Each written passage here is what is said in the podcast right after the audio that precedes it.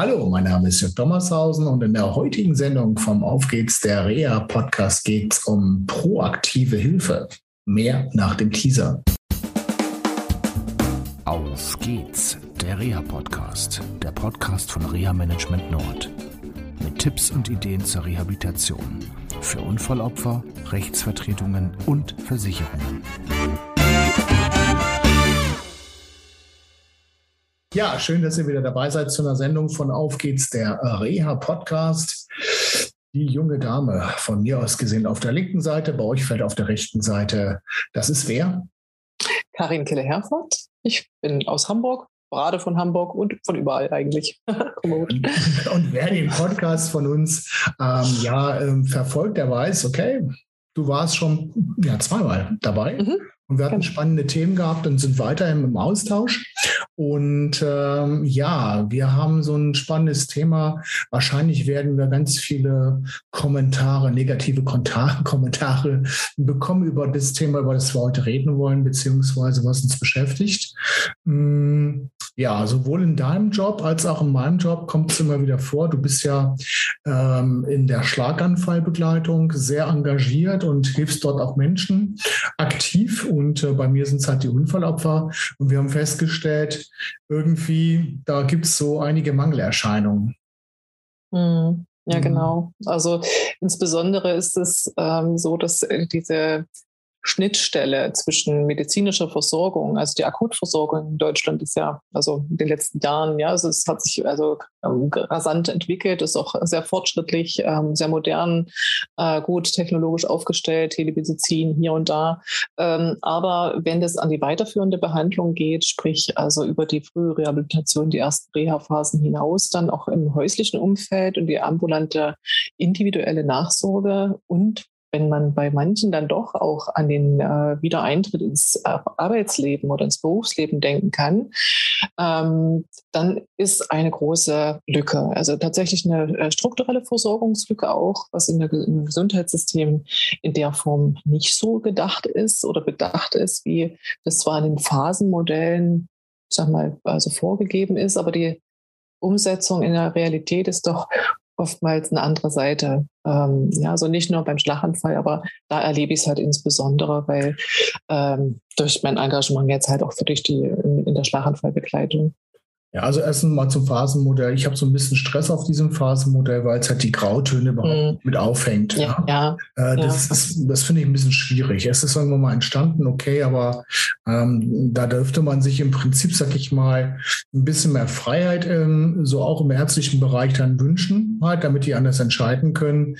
Ähm, was mich ehrlich gesagt eher aufregt, ist so diese standardisierte Reha, die immer stattfindet. Mm.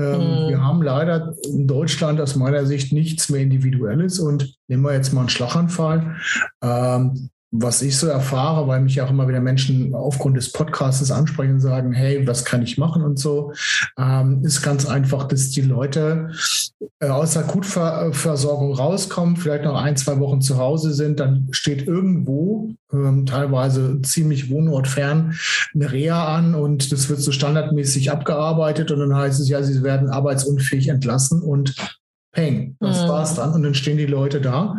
Und ähm, das nächste Problem, was dann kommt, ist ganz einfach, dass ähm, ja, der Betrieb manchmal alleine gelassen ist oder sehr oft alleine gelassen ist. Also wenn man nicht gerade eine BEM-Beauftragte hm, hat, die sehr engagiert ist, wie ich das gerade in einem Fall habe bei einem ganz großen Unternehmen, die also mhm. wirklich Gas gibt und so weiter und wirklich alles probiert, was sie probieren kann, ähm, ja, dann sitzen die Leute dann wirklich da. Ne? Und ähm, das ist ein großes Problem in meinem Geschäftsfeld, sprich mhm. Unfallopfer, erlebe ich das mhm. leider auch immer wieder, weil ähm, diese Schadensersatzprozesse dauern manchmal Monate, wenn nicht sogar Jahre. Ja. Ein Fall habe ich, da sollte jetzt nach fünf Jahren, sollte ich Reha-Management machen, was natürlich ein bisschen schwierig ist, das kann sich jeder vorstellen.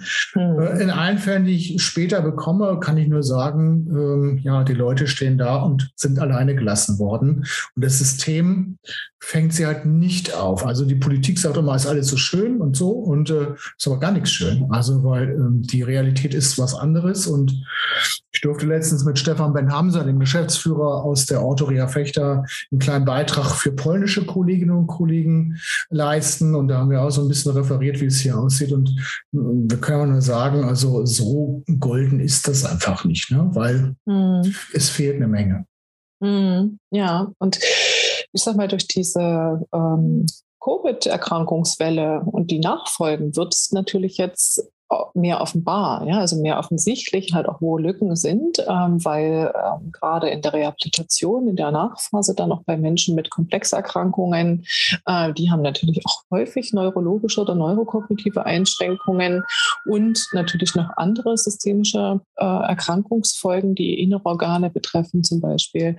Ähm, und da kommt man mit Standardprogrammen natürlich nicht weit. Aber das hat auch schon immer Sepsispatienten getroffen. Ja, also letztendlich auch andere Komplexfälle, ähm, kom komplexe Erkrankungen, schwerwiegende Erkrankungsverläufe.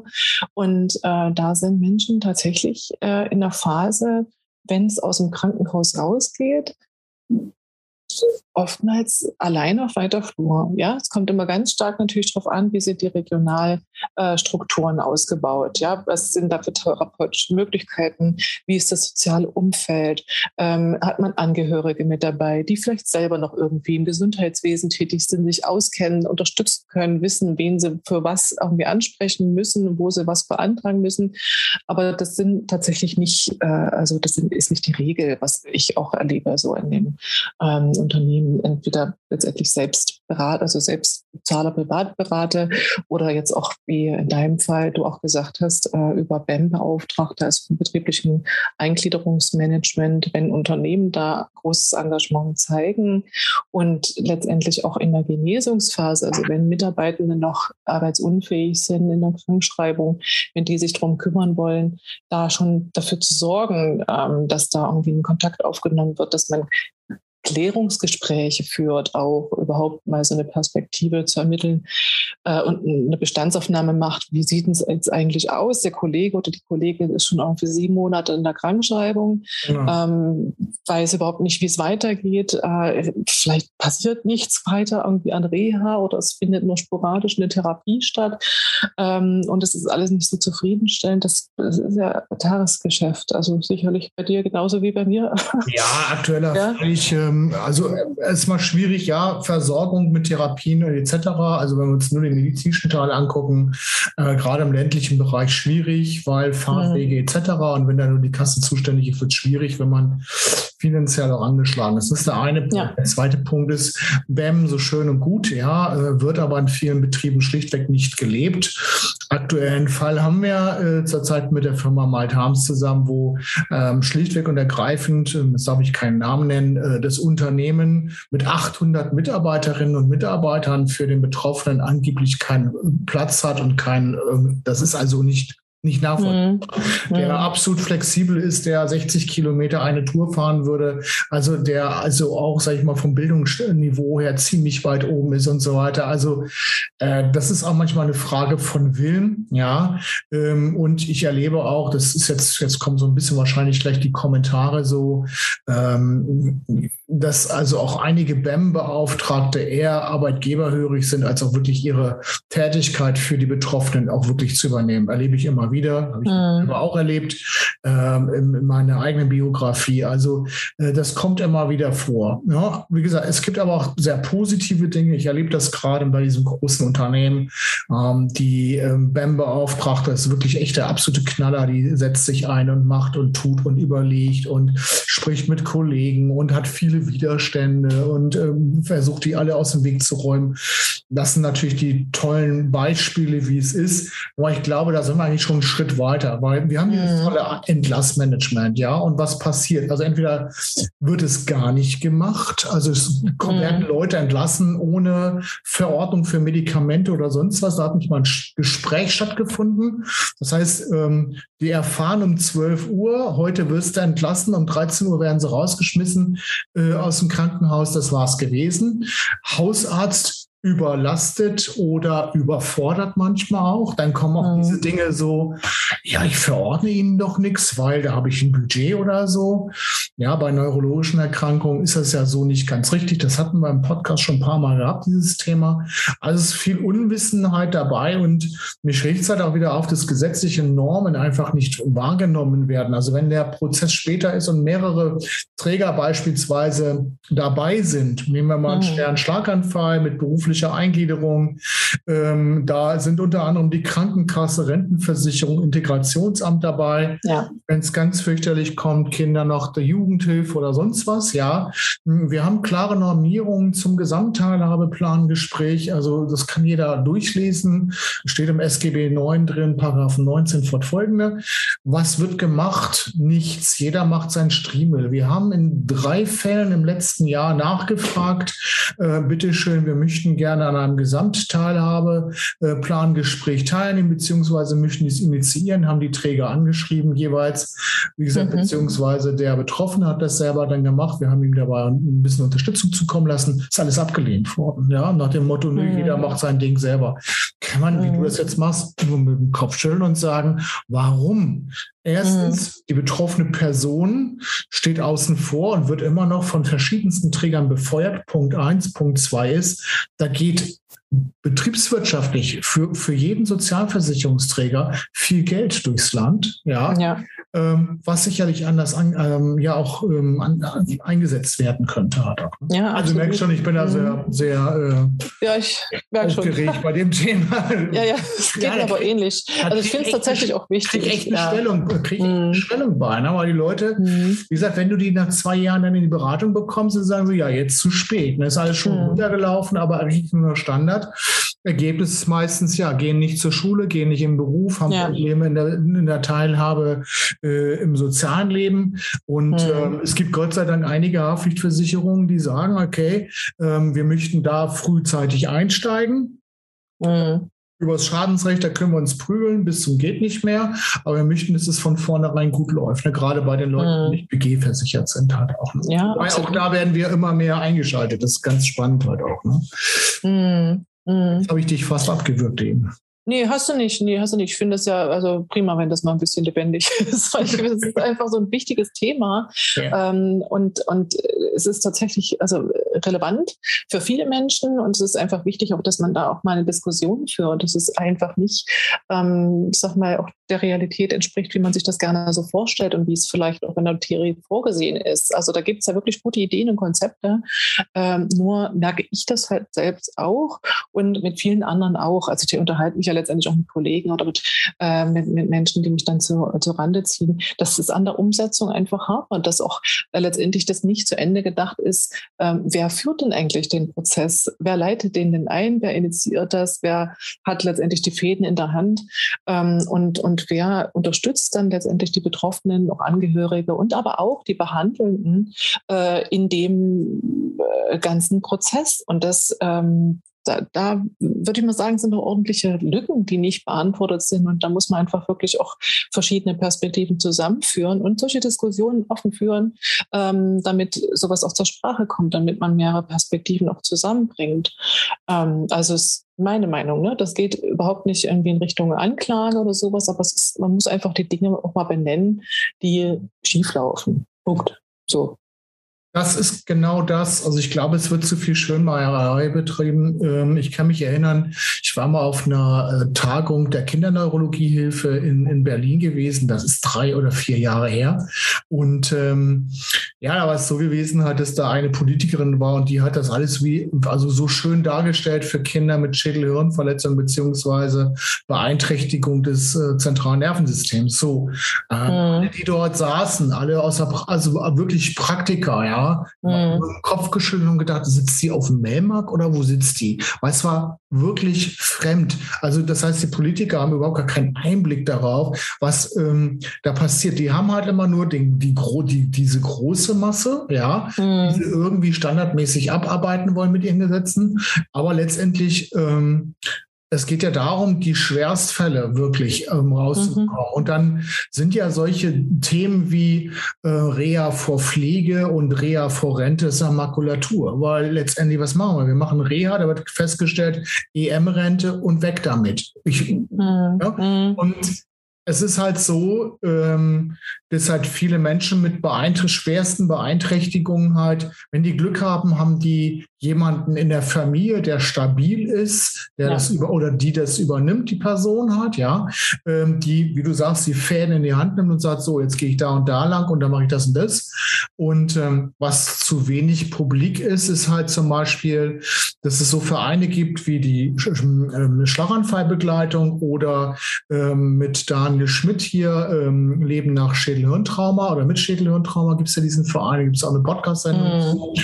wie die DIFO VDO oder ähm, Kinderunfallhilfe. Also gibt es ja eine ganze Menge Möglichkeiten, sich da kundig zu machen. Ja. Das Problem ist, glaube ich, aber auch, dass die Menschen halt, ähm, die in dieser Situation sind, gar nicht auf die Idee kommen, mhm. sich dort Rat zu holen, weil die sind nur unter Stress, weil mhm. sie hören immer nur, geht nicht, geht nicht, gibt's nicht. Ja, mhm. und dann machen die auch irgendwann mal zu und sagen, gehen natürlich nicht selber hin und sagen, hier, ich brauche mal Hilfe. Ne? Ja, ja. Wie zum Beispiel ja. bei der Kinderneurologie Hilfe mit äh, Frau Vitold zum Beispiel. Ja, die machen einen tollen Job, ja, und helfen Eltern und den Kindern ganz toll. Ähm, auch bei der Strukturierung dieser ganzen Sachen, da kommen gute Ergebnisse bei raus. Ne? Ja, das ist, glaube ich, ist, ein Systemfehler und da wird viel Geld ver, ähm, vertan halt. Ne? Ja, klar, auf jeden Fall. Das ist, ähm, und das, die, dass es viel Information und Anlaufstellen gibt, täuscht halt darüber hinweg, dass das auch koordiniert werden muss. Und das ist für einen Betroffenen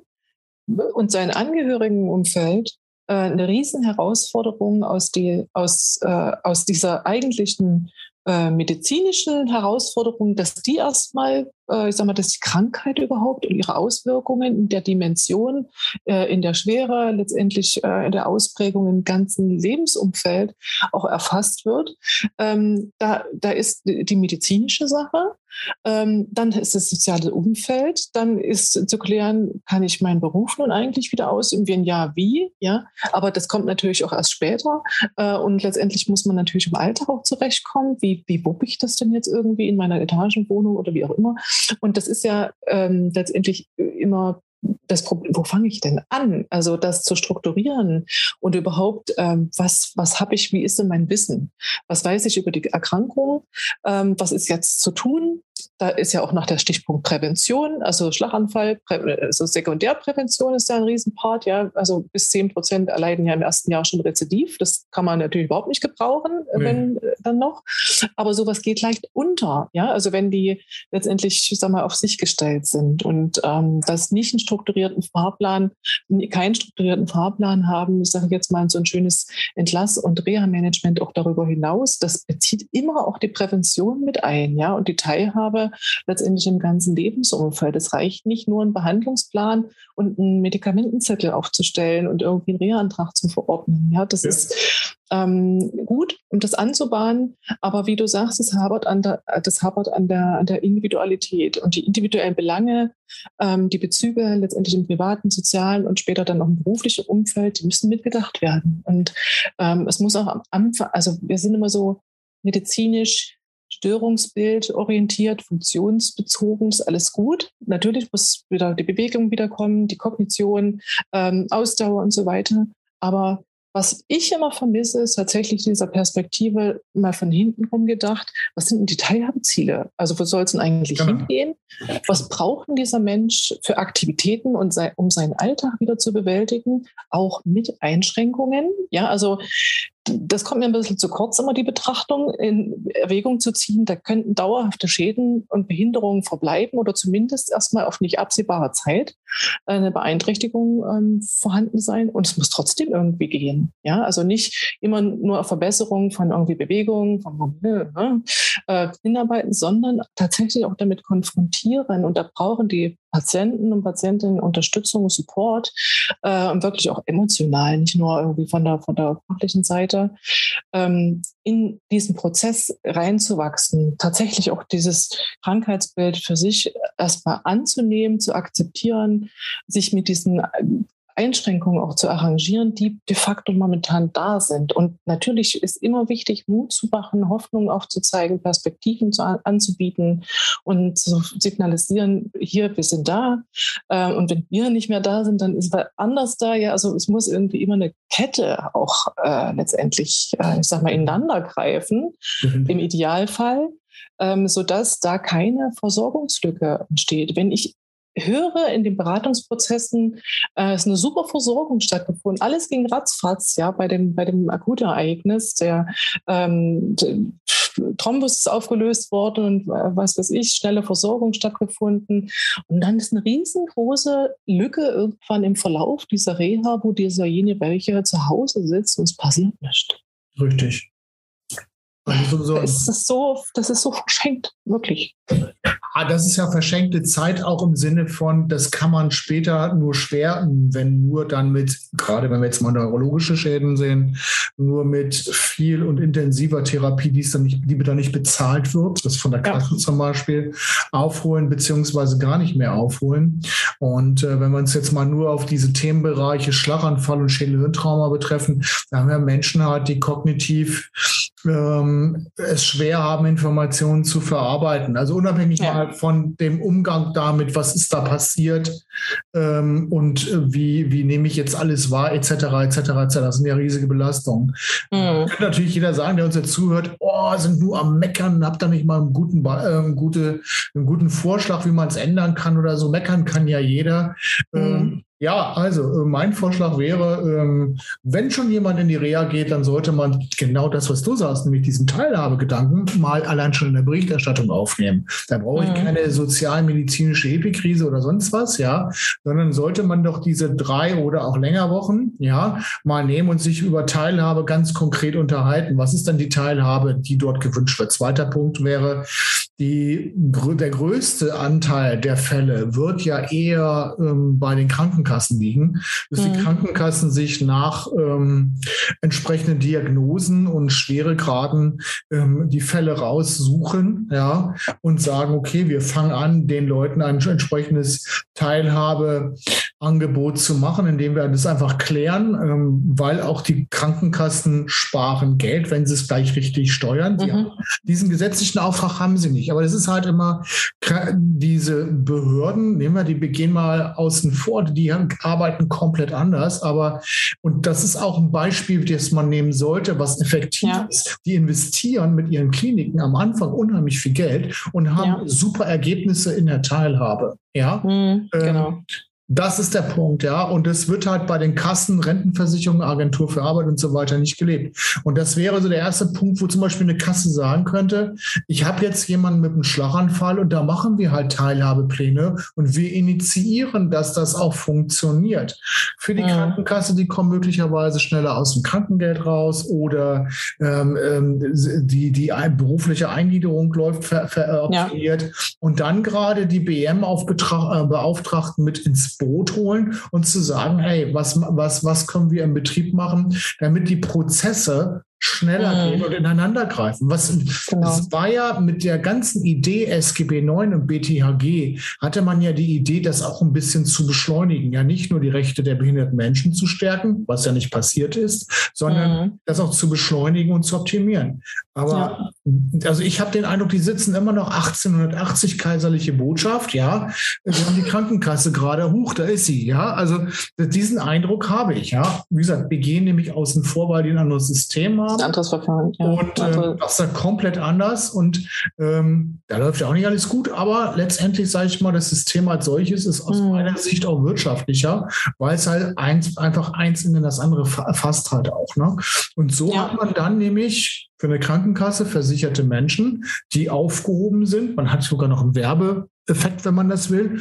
Und die hm. einfach nicht da sitzen und warten, bis irgendeiner mal sagt, du musst den nächsten Schritt gehen, jetzt machen wir mal einen Antrag irgendwie auf eine Reha oder, ja. naja, oder diese Geschichten halt, ähm, ja, vom Hausarzt, kriegst sechsmal Krankengymnastik und Tschüss. Ja. Mhm. Hilft ja auch hm. niemandem. No? Ne? Mhm. Das wären ja. so meine Vorschläge, die man konkret relativ schnell umsetzen könnte. Ich, also bin ich absolut bei dir. Das ist, und die Praxis zeigt ja, wenn auch nur in Einzelfällen, aber es ist tatsächlich in Einzelfällen möglich, weil natürlich Krankenkassen auch immer eine Möglichkeit haben, eine Einzelfallentscheidung. Und letztendlich ist das natürlich auch eine Art und Weise äh, der Kommunikation, also wie man mit denen in Verbindung steht. Und, und ja, das ist auch mit Aufwand verbunden. Und das äh, ist, ich sag mal, wenn ich jetzt Unternehmen berate, ähm, die ein BEM haben, ein gut strukturiertes BEM, tatsächlich auch Personal Ressourcen dafür abgestellt haben, ja.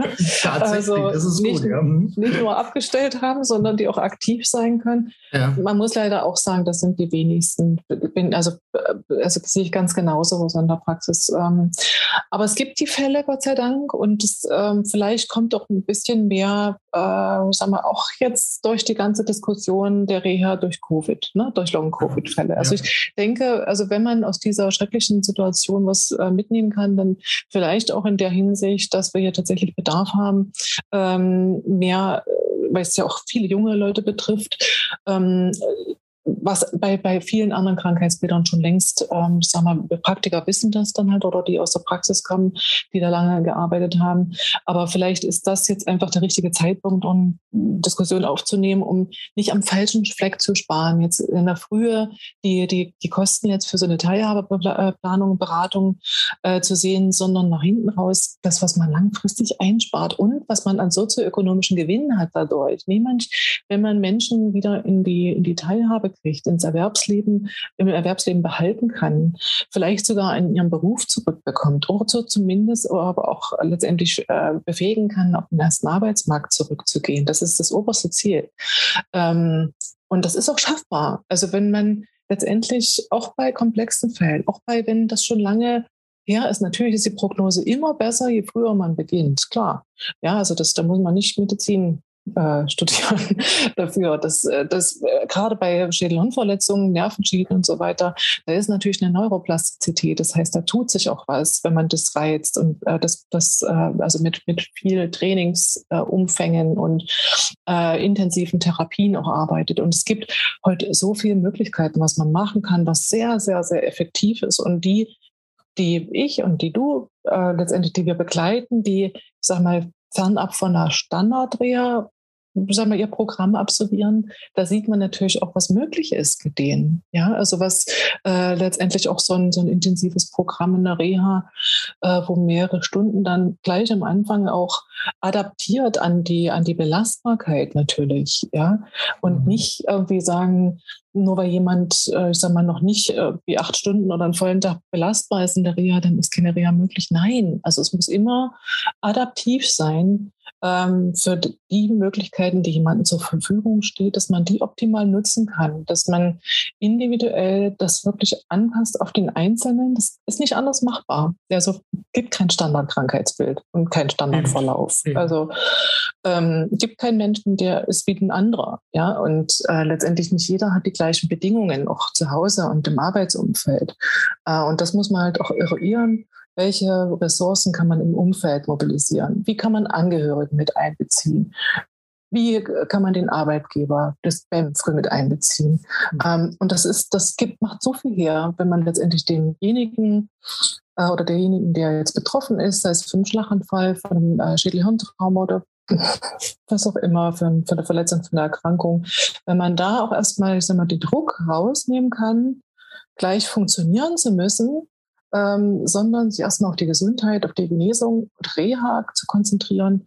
Und man sorgt dafür, dass das Umfeld halt tatsächlich auch unterstützt und äh, diesen, diesen Prozess auch zurück ins Leben und Neugestaltung des Lebens selbstständig auch wieder zu erreichen. Und das ist, ja, es ist Aufwand. Das ist erfordert letztendlich von vielen Seiten, ähm, ich sag mal, Engagement, Absprachen, Abstimmung immer wieder.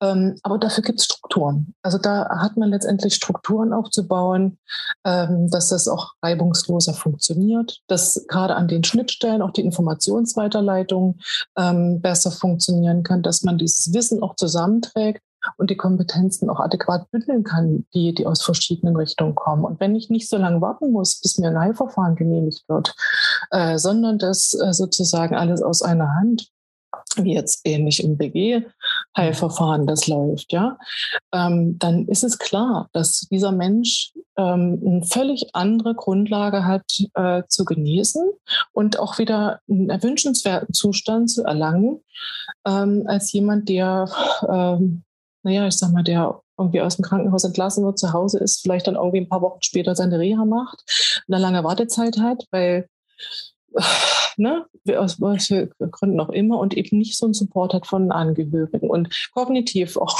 Probleme hat, Informationen aufzunehmen, äh, wo vieles überhaupt nicht ankommt. Ja, und das kann man einfach nicht voraussetzen, dass, dass die Menschen sich von, also von sich aus alleine um alles kümmern können. Das also gerade weil es gesagt hast, die wochenlang zu Hause hängen. Ich meine, es gibt so viele Erkrankungen, so können nicht immer alle so mit einbeziehen. Oder nehmen wir jetzt mal einen Schlaganfall.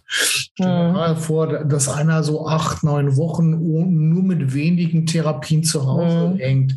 Da geht die Kurve nicht nach oben, was Möglichkeiten haben. Die geht steil nach unten. Mhm. Das ist teilweise, wenn ich nur mit Standard arbeite, nicht mehr aufholbar. Das heißt, ich setze da schon ein Problem bei der Teilhabe. Das war ein Wort, das du mhm. genannt hast hast. Ich nenne es ja, nehme es ja auch auf und ich habe teilweise auf jetzt auf ne, teilweise, ich habe auf meiner Visitenkarte auch jetzt Teilhabemanager mit draufstehen, weil ich sehe diesen klassischen Reha-Manager nicht mehr, sondern es geht um Teilhabe fast nur. Genau. So. genau. Ähm, nur dieses Wort Teilhabe ist bei vielen Kostenträgerinnen und Kostenträger der Sozialversicherung, also alles, was im SGB so da rumläuft, gar nicht da. Ja, die sprechen immer von mhm. Teilhabe, aber sie wissen gar nicht, was das ist. Sie gehen nach einer gesetzlichen Definition, ja, aber mhm. letztendlich, wie das gelebt wird, wissen sie es nicht. Ich habe vor kurzem ähm, äh, da ging es um eine Mobilitätshilfe. Da ist eine Krankenkasse verurteilt worden, ähm, dass sie eine, eine, eine, eine Mobilitätshilfe übernehmen muss, weil es ein Teilhabecharakter ist. Das war für die Krankenkasse was ganz Neues. Ja, da hat sich mhm. jemand, Gott sei Dank, ist bis zum Bundessozialgericht hochgegangen mhm. gesagt, so, das ziehe ich jetzt mal durch, hat er mhm. bekommen hat. Ja, und, ja da, und da fängt es an, dass dieses mhm. Denken mhm. derer, die mit sich mit, mit Heilung, also beschäftigen, Krankenkassen vor allen Dingen erstmal, mhm. dass die da einfach mal anders anfangen zu denken halt auch. Ne? Nur ist es natürlich mhm. ein langer Prozess halt. Ne? Ist, ist, es auch. Also letztendlich ist ja dieses, diese Denke, also fängt ja vom Ende an, ne? Weil Eben, ja. in, der, in, der, in der Kuration, also in der, in der heilungsorientierten Medizin, ja, bis einschließlich der Rehabilitation, medizinisch, wo es dann aber anfängt, mal beruflich äh, zu werden. Aber ich sage mal, medizinisch-berufliche Rehabilitation, selbst das ist ja, ich sag mal, ausbaufähig. das ist ja nett, nett gesagt. Will ich mal sagen. Ähm, aber diese Teilhabesicht und auch äh, letztendlich in Hinblick auf Hilfsmittelversorgung und zwar großzügige Hilfsmittelversorgung, die vielerorts, äh, also oftmals erforderlich ist, ähm, das erlebe ich halt oftmals, äh, ich sag mal, dass so ja noch verweigert wird oder dass man nicht auf die Idee kommt, Hilfsmittel zu verordnen, wenn man die aktivieren will oder so. Ähm, aber man verwehrt denen ein ganzes Stück äh, selbstständige Teilhabe am Alltag. Ne? Und das muss man einfach mal sich auf der Zunge zergehen lassen. Ähm, es ist nicht alles gleich erreichbar und man darf halt nicht nur den klassischen medizinischen Fokus im, im Blick haben, äh, wir wollen Funktionsverbesserungen. Manches ist nicht möglich und nicht in dem Umfang ähm, oder noch nicht, ja, sage ich jetzt mal. Aber alles, was Menschen befähigt, letztendlich ihren Alltag selbst zu befähigen, also ihren selbst bewältigen, trägt maßgeblich zur Heilung bei. Und äh, es spielt am Ende nicht so viel die Rolle, ob der Atem nun 80 Grad abduziert werden kann, also abgespreizt werden kann oder 110 Grad, sage ich jetzt mal. Ja, man kann auch den Alltag mit 80 Grad gut bewältigen. Das ist jetzt ein einfaches Beispiel.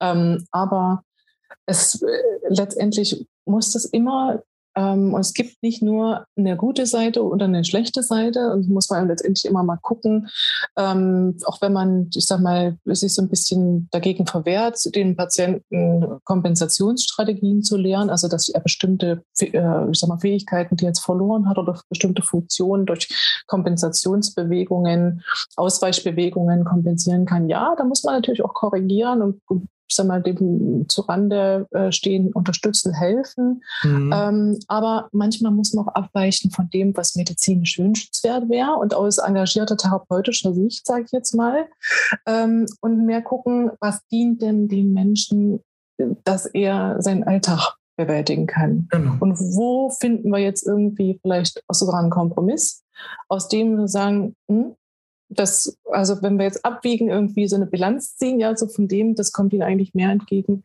ähm, dass er irgendwie selbstständig zu Hause ist, und damit gut klarkommt, sich sicher fühlt, das Sturzrisiko äh, verringert ist, indem er es dann halt auch nicht so schön macht, aber er kann es wenigstens, ja. Ähm, und dass äh, letztendlich im weiteren Prozess daran gearbeitet wird, äh, ich sag mal, den Feinschliff dann äh, zu übernehmen. Das so ein bisschen diese Denke würde ich mir mehr wünschen, auch mehr in Teilhaberorientierung dann. Ja. Also am Anfang sicher nicht Basisfunktionen äh, und auch ergonomische, physiologische Bewegungsmuster sollten immer schon mal angestrebt werden.